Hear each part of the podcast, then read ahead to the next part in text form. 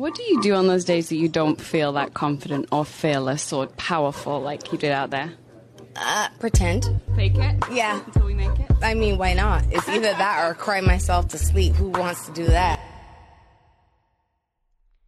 Abrimos el episodio con una frase muy famosa de Rihanna en la cual le preguntan qué hace cuando no se siente poderosa o valiente y ella responde que pretende sentirse de esa manera, porque si no lo único que queda es llorar hasta dormir y quién quiere hacer eso. Hoy, hablando un poco sobre cómo volverse una persona íntegra, segura, parada de cierta forma frente a la vida, vamos a hablar de lo que yo, o tal vez alguien antes que yo, pero no lo sé, llamo escudo ético. Cuando construimos un escudo ético alrededor de nosotros mismos, hay algo que, si bien la vida puede ser a veces una cagada a piñas, hay una parte que no llega a quebrar nunca, que nos da esa seguridad e integridad que a veces buscamos con un montón de técnicas como fake it until you make it, que es tipo, en inglés, lo siento, ¿no? Pero digo, es esto de fingir que tenés cierta seguridad hasta creértelo.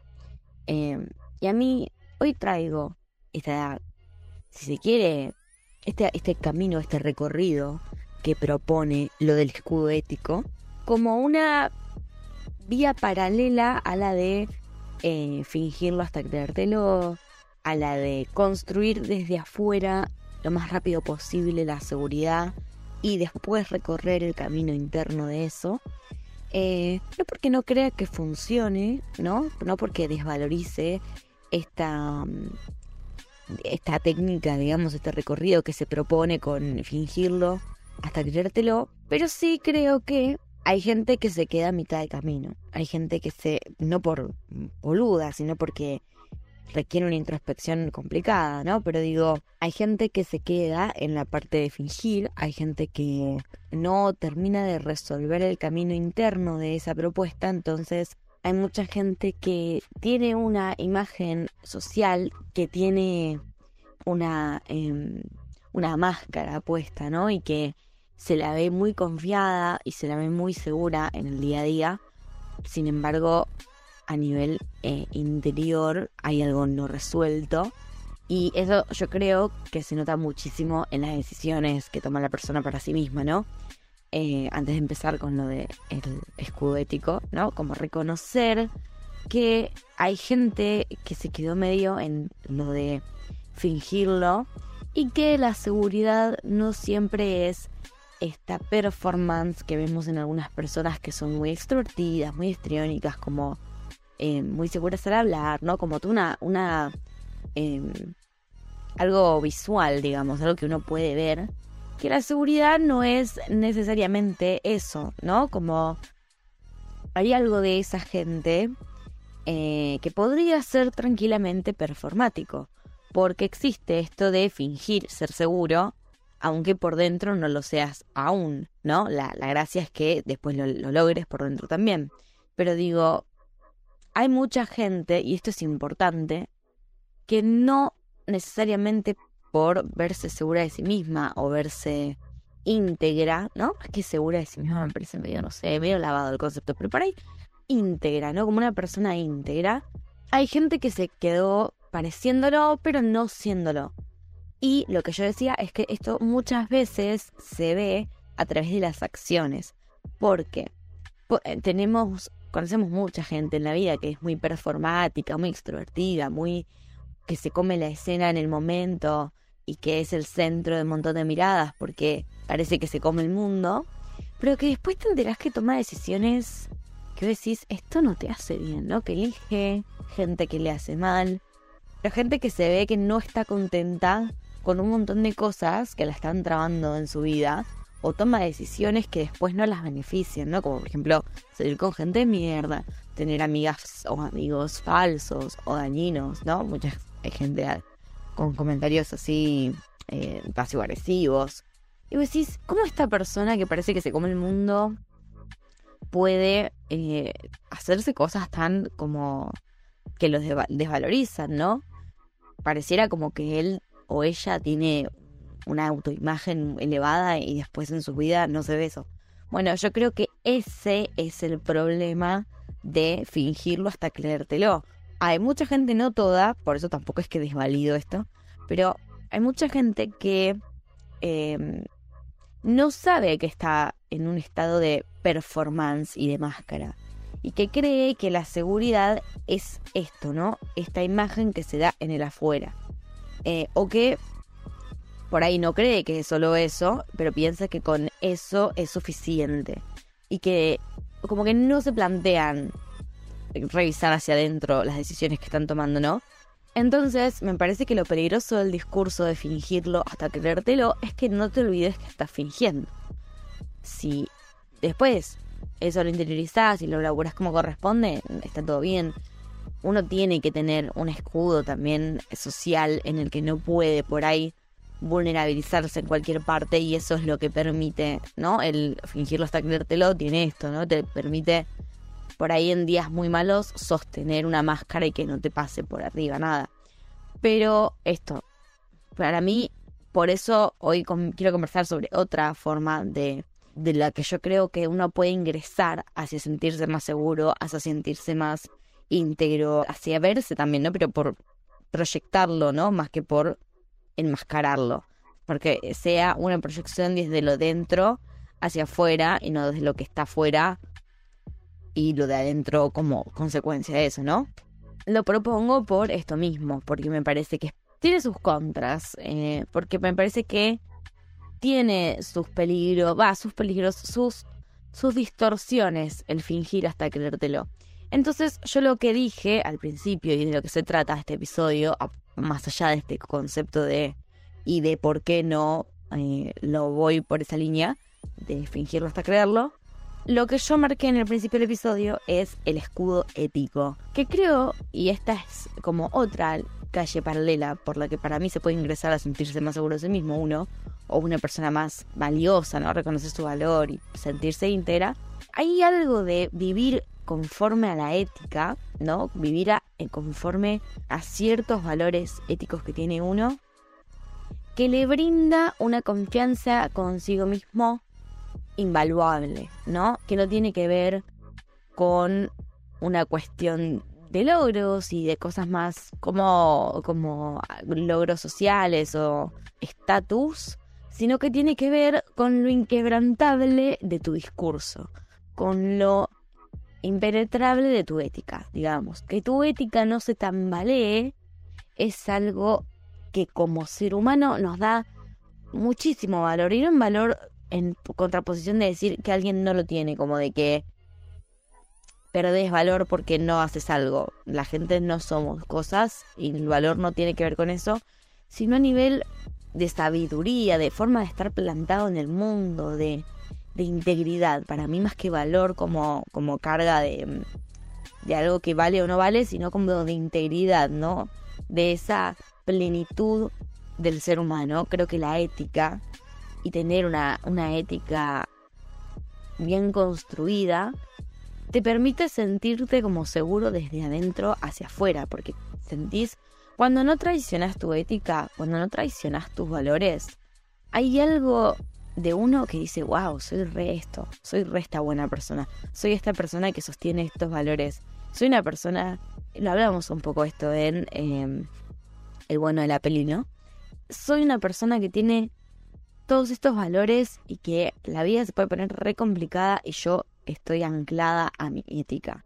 Estoy anclada a la ética, a, a lo que me vuelve humana, a lo que yo creo que es mejor para el mundo. Y esto es re fantasioso, ¿no? Digo, acá es donde uno tiene que recuperar el valor de pensar en cosas que son de hoy en día de índole utópica, ¿no? de ponerse en el modo eh, tal vez niño, ¿no? decir, yo cuando sea grande quiero salvar la ballena. desde un lugar de ilusión de hacer un, de un cambio, de hacer un algo mejor, de su huella en el mundo, ¿no?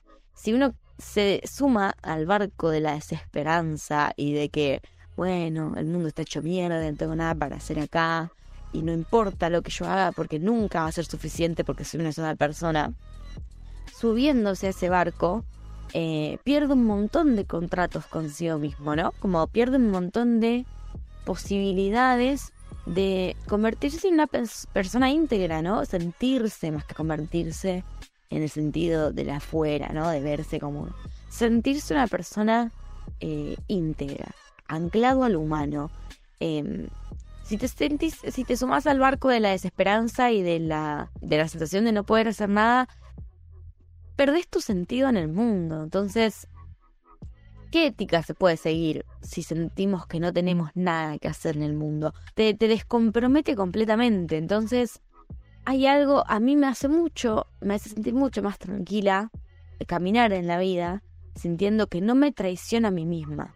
Y tal vez tengo inseguridades con mi cuerpo, donde decisiones mías o lo que sea, más o menos, pero tengo algo inamovible de lo que nadie me va a poder imputar en el futuro, que me construye un nido de seguridad y de como de registro de lo que fui, del paso que por esta vida, que me deja bien parada, ¿me entendés? Que más allá de que yo tenga inseguridades con otras cosas, yo estoy bien parada, porque si en algún momento se me cuestiona, soy no incuestionable en el sentido de que no me equivoco, pero sí de que fui leal a lo que yo creo que es bueno en, el mundo, leal a la utopía que quiero construir, ¿no? Si yo soy, estoy estudiando psicopedagogía yo, si estoy estudiando psicopedagogía y estoy en el bondi y estoy muy cansada porque vengo a entrenar o lo que sea, y vi que subieron una mamá con un nene, ponele, yo me voy a levantar a darle asiento al nene. Este es un ejemplo gordísimo y yo creo que la mayoría de nosotros harían lo mismo.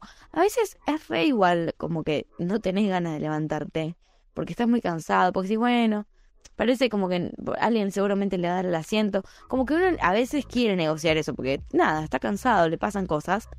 Y ahí es donde, cuando ante ese flaqueo, uno se agarra de su ética y de lo que lo conecta con la utopía de lo que quiere para este mundo, o sea, si yo voy a ser psicopedagoga y estoy muy linkeada con lo que creo que son derechos del niño, un, mundo mejor para ellos, eh, mejor crianza, para que crezcan humanos eh, que puedan hacer un futuro más lindo. Hay algo de toda esa línea de discurso que se ve reflejada en mi pequeña decisión de dejar o no el asiento. Y no me puedo desconocer de eso. Eh, no puedo pensar que no tiene nada que ver lo que soy en, en un total, digamos, en mi misión, en el mundo, lo que yo creo que vine a hacer, lo que yo creo que me motiva cada mañana. No puedo olvidarme de eso en una pequeña acción de la cotidianidad, simplemente porque no es concretamente directo. No es que yo como psicopedagoga hice algo mal, sino que tiene que ver con algo un poco más detallista, pero igualmente conectado con lo otro, ¿no? Entonces, si yo no me conecto, conectarse con una utopía, em, estar esforzándose en que uno es éticamente correcto, digamos, no políticamente correcto en el sentido de no todo este todo lo que significa hoy en día trato de no ofender, trato de no sé qué y uno cae en la sumisión. No. Me refiero a esto, ¿no? Estos pequeños ejemplos en los que uno sabe cuando tiene que hacer algo y qué es lo éticamente correcto. Y a veces, como son pequeñas cosas, que por suerte no lastiman a nadie, uno se permite flexibilizar. Y como hablamos un poco también en el bueno de la peli, ya no planteado esto desde el lugar de ser intrínsecamente bueno, sino que también lo traigo desde el lugar de eso te hace sentir mejor con vos ser el bueno no es simplemente está bueno porque estás del lado, entre comillas, correcto, sino que hay algo que te devuelve hacer lo que está éticamente bien, que es una seguridad de quién sos. Te va a hacer sentir mucho mejor con vos, no fallarla a tu ética una vez por semana, porque después vas a ir por la vida sintiendo que, che, loco, yo me la rebanco. Yo yo tengo esta autoestima y yo tengo esta seguridad porque yo me esfuerzo para eh, alinearme todo el tiempo en cada mínima oportunidad a lo que yo creo que está bien. Y por ahí podría no hacerlo y aún pudiendo no hacerlo y sin tener consecuencias, porque total no pasa nada porque son pequeñas cosas, aún pudiendo zafar de la mirada de mi propia ética sobre mis pequeñas acciones, igualmente elijo seguirla porque aunque no tenga consecuencia, lo hago simplemente por el hecho de serme fiel. O sea, por más que no me pase nada, si no cumplo con esto, por ejemplo, no cedo el asiento del bondi, yo de esa situación me voy siendo menos fiel hacia mí misma. Aunque crea que estaba haciendo lo que quería, ¿no? Como que, bueno, pero estoy cansada, como que eh, estoy haciendo lo que quiero. Sí, es lo que querés, obviamente, en el momento, y tiene algo que ver eso con uno mismo y su cuidado. Pero en este tipo de ejemplos, lo que más realmente te conviene, lo que más realmente puede hacerte bien a vos, es seguir la línea de tu identidad y de tus valores.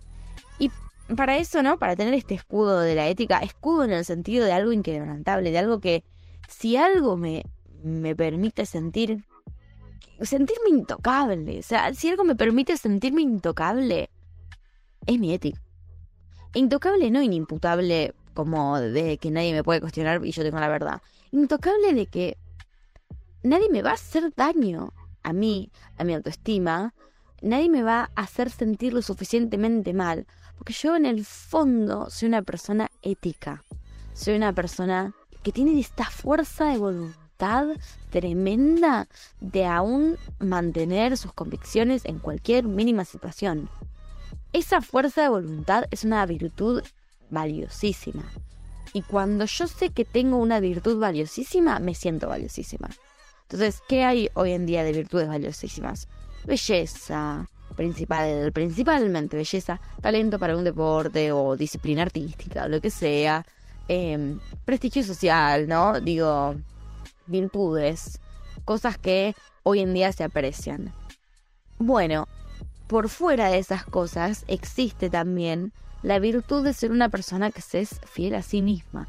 Y yo creo que esta es incluso más como que le gana un poco a ser linda, ¿no? Tipo, está todo bien con estar re buena, pero a mí me, sirve muchísimo más como, para, como persona para estar parada en el mundo, sentir que soy fiel a mí misma y a las utopías por las que estoy luchando. Porque medio como que nos hacemos los boludos en el día a día y tratamos de no pensar en esto porque te, te amarga saber que uno no puede cambiar el mundo solo, digamos, ¿no? Uno solo no hace nada. Pero digo, estamos conectados todos con algo que queremos cambiar. Las cosas que uno elige estudiar, las cosas que uno elige em, eh, interesarse, tener curiosidad, las cosas que elige por uno mismo, las cosas que no elige, lo que rechaza también, ¿no? Todo eso está conectado con que no nos chupa un huevo que el futuro sea una mierda. En el fondo todos tenemos esta preocupación por cómo va a ser el futuro, más o menos, ¿no? No hay que por ahí estar súper informado en Twitter sobre el calentamiento global, pero restas, eh, por si estás estudiando, por ejemplo, una carrera como psicología, psicopedagogía, en alguna tarea como acompañante terapéutico, eh, todo lo que tiene que ver con la docencia, ¿no? Digo, todas esas carreras directa o indirectamente, recontra directamente, ¿no? Pero a veces uno no lo elige pensando en eso están relacionadas con el cambio del futuro, ¿no? Y, y, qué queremos y qué no queremos para el futuro. Entonces, está bien, nos hacemos los pelotudos porque hacerse cargo de que tenemos esta parte soñadora en el sentido de que de que si nos importa el futuro, nos amarga porque vemos mucha injusticia, muchas cosas que no nos gustan. Pero en realidad, haciéndose cargo, uno es más fuerte, no es que es más débil porque admite vulnerabilidad. Es más fuerte porque puede construir una ética, una ética en base a lo que desea para ese futuro. Entonces, mientras más alineada estoy en construir ese futuro, mientras más real es mi compromiso con ese futuro, con el futuro del mundo, ¿no? Pongámonos utópicos, con el futuro de la humanidad, mientras más real soy como con ese compromiso, más valiosa me siento. Siento que hay algo, es como, no lo puedo poner en palabras, es algo humano, es algo que me, que me centra, que me da estabilidad, sentir que, estoy alineada con lo que quiero construir. Siento que soy recapa, ¿no? Como que frente a un mundo en donde uno puede flexibilizar un montón y portarse mal en el sentido de elegir cosas que no estén copadas para el otro o eh, permitirse ¿no? Lo que hablábamos un poco en, el bueno de la peli, permitirse ser vengativo con alguien porque creo que se lo merece. Eh, tipo, flexibilizar los que son nuestros valores, creo que no... no termina de ser beneficioso. Y si aún en un mundo en el que se puede hacer eso, sin consecuencias, elegís no hacerlo, tenés unos huevos tremendos. Tenés unos huevos tremendos. Porque es socialmente aceptado ser maldito con la gente, ser una minger, ser una persona en Twitter que contesta con eh, un remate, ¿no? Como con inteligencia, pero venenosa e hiriente. Eso es súper cool, eso está buenísimo. Entonces, como que en un mundo donde eso es prestigioso, donde eso es aceptado, sos un re virgo si sos ético, ¿no? Como si no contestas de vuelta, si no te paras de manos, sos un re virgo. Parar de manos no en el sentido de no luchar, sino en el sentido de, che, no contest no me cagas a puteadas, no te daban bancás y por eso, no sé, no me peleás, o, no sé, no hablas mal de esta persona porque sos una tibia, eh, mucha gente reacciona así ante, ante decir, uy, no creo que esto esté bueno, no lo voy a hacer. Mucha gente te dice, ay, qué tibia, porque no bardeaste a alguien, ponele con ellos.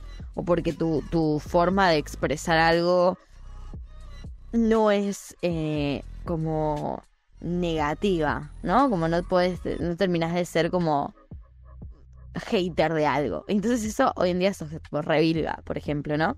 Eh, no para todo el mundo, pero digo, hay algo de la Minger, ¿no? De la, de la chica eh, Minger en el sentido, no solamente chicas, ¿no? Pero esto de ser inteligente y descansero, descansar al otro, te da estatus social. Entonces, si vos decís, no, yo no descanso al otro, ah, no me gusta que el otro se sienta mal, no me interesa esta pelea de estatus, sos un Virgo, estás por fuera de todo eso y sos un tarado, ¿no? Elegís como un mundo re de fantasía. No, no es realista pensar que, que podés tratar de evitar hablar mal de la gente. Y es como le quita, ¿no? Le quitan valor a eso. Y pareces boludito, ¿no? Esto de el, el que es un boludo es el que no entra en conflicto. No conflicto en cuanto a todo esto sacando de la lucha, ¿no? La gente que es ética lucha por las causas éticas, por las causas que considera importantes. Luchar no es lo mismo que, no sé, hablar mal de alguien, hacer comentillo, tipo hatear gente en redes, todo eso no es luchar. Eh, todo eso no está enmarcado por la ética. Pero si estás por fuera de todo eso, estás en un escalón más bajo a nivel social, ¿no? Estás como en un lugar de el mundo es, cruel y vos sos un ingenuo por no ser cruel, también te van a devorar los de afuera. ¿No? Medio como que ese es el discurso. Y yo creo que saliendo de ese discurso y haciendo cada vez más firme la ética y el compromiso con lo que quiero que sea el futuro, con lo que yo considero que está bueno, eso es lo que nos da valor. Los chabones y las minas que son descanseros, que son tipo hay que se burlan, que contestan con hate, que, que, que son tipo popus, ¿no? Como en la secundaria, tipo los popus que por ahí te hablaban re mal y eran re malvados. No son personas que usualmente tomen buenas decisiones para sí mismos. Pensá en esta persona que era tipo mala, que te descansaba, que, que tenía ese rol. Si vos pensás en la vida de esa gente, yo no sé si es una vida envidiable la mayoría de las veces. Eh, como que no sé, me lo preguntaría un poco más si eso es seguridad. Eh, y si eso mm, es atractivo más que parecer a veces un virudo o una tibia, ¿no? Corte. Es más atractivo pertenecer a, a esta normalidad de, de no ética y de flexibilizar y de que, bueno, qué pesada con, con lo que es correcto. Es eso al fin y al cabo más deseable que por ahí verte de alguna cierta forma con ciertas personas, porque no es con todo el mundo, ¿no? Pero con ciertas personas eh, por elegir cuidar tu ética, pero aún así tener una integridad que no es comparable con la de esa gente, ¿no? Y no por comparar, no es, no es por quitarle valor, porque cada uno va teniendo cosas a medida que puede, ¿no? Pero digo, como también esto necesita tener su crítica, ¿no? Digo, este tipo de actitudes no son actitudes en las que uno tiene que priorizar empatizar con la gente así. Si es mala, si es mala, ¿no? Si es tipo que te hiere, si es que te descansa. No sé si eso es lo que hay que priorizar. Hay que priorizar que esas actitudes no suman nada para mí, ¿no? Todo bien con empatizar. pero me parece que también lo primero que hay que hacer es desde la ética, todo esto desde este marco, ¿no? Eh, poder hacer una mirada crítica a esas actitudes y, y a que no suman y a que, nada, si bien uno puede entender el contexto de la gente y empatizar, lo importante es desarmar eso, ¿no? Esos esquemas de... Eh, como de poder que se genera con la gente que descansa y que hace bullying, ¿no? Entonces, pero bueno, para no desviarme mucho más y para ir cerrando, tal vez es un camino más lento, hay algo de eso que no es lo primero que va a notar la gente, pero hay algo que te va reconfortando. Hacer el bien te reconforta, hacer el bien te reconforta.